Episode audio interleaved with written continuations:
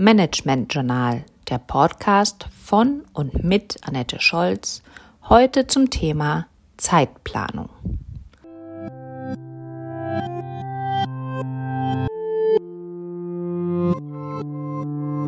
Um den Termin und den Zeitraum Ihrer Veranstaltung zu bestimmen, sollten Sie zunächst dessen nötige Dauer berechnen, in der Sie die gesetzten Ziele erreichen können. Behalten Sie dabei Ihre Zielgruppe immer im Auge. Folgende Aspekte sind dabei relevant.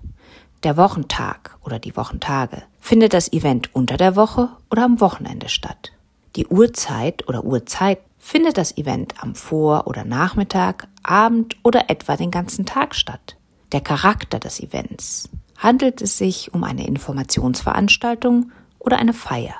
Der Kontext im öffentlichen Veranstaltungskalender. Finden noch andere bzw. regelmäßige Termine statt? Das Budget. Welche finanziellen Möglichkeiten haben Sie für Ihr Event? Die Größe des Events. Handelt es sich um ein Mega-Event oder eher um ein kleineres? die Dramaturgie des Events. Soll die Veranstaltung mit dem Höhepunkt beginnen oder enden? Ein Event ist für die Besuchenden eine Option zur Gestaltung ihrer Zeit neben vielen anderen. Bei dessen Terminierung ist auch die Konkurrenz durch andere Veranstaltungen zu berücksichtigen, um möglichst viele Menschen zu erreichen. Je nach Art, Ausrichtung, Zielgruppe und Größe des eigenen Events können andere Veranstaltungen oder Ereignisse in der gleichen Region zum gleichen Thema oder für die gleiche Zielgruppe relevant sein. Dies ist bereits bei der Festlegung des Eventzeitraums zu prüfen.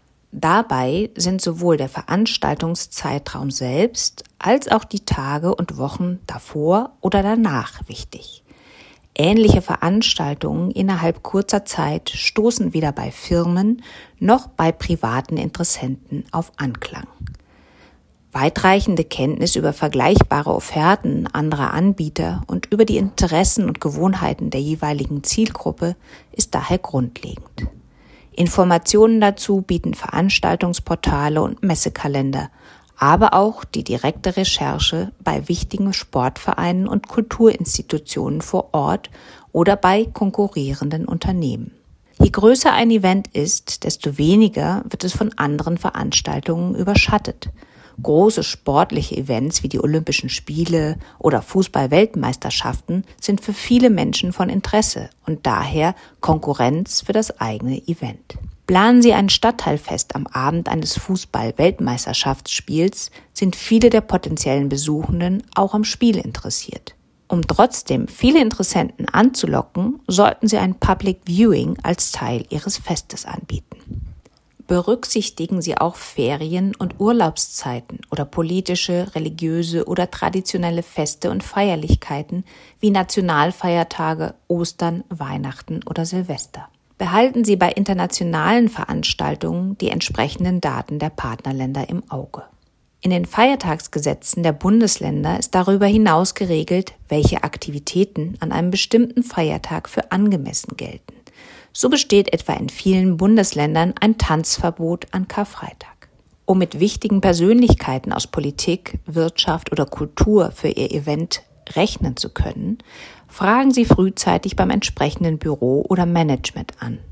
Der Termin Ihres Events richtet sich nach deren Disponibilität, wenn die Anwesenheit dieser Person für Ihre Veranstaltung besonders wichtig ist.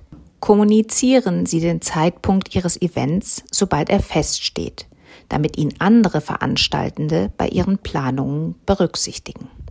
Legen Sie etwa einen Tag der offenen Tür für ein Autohaus fest und veröffentlichen den anvisierten Termin, ist er für andere Autohäuser in der Region außer für eine andere Zielgruppe nicht mehr als solcher nutzbar. Sind nun das Wo und Wann Ihrer Veranstaltung bestimmt, können Sie sich dem Wie der Planung widmen. Bevor wir auf Finanzierungsmöglichkeiten eines Events eingehen wollen, hören Sie in der nächsten Folge einen Beitrag zu hybriden Events.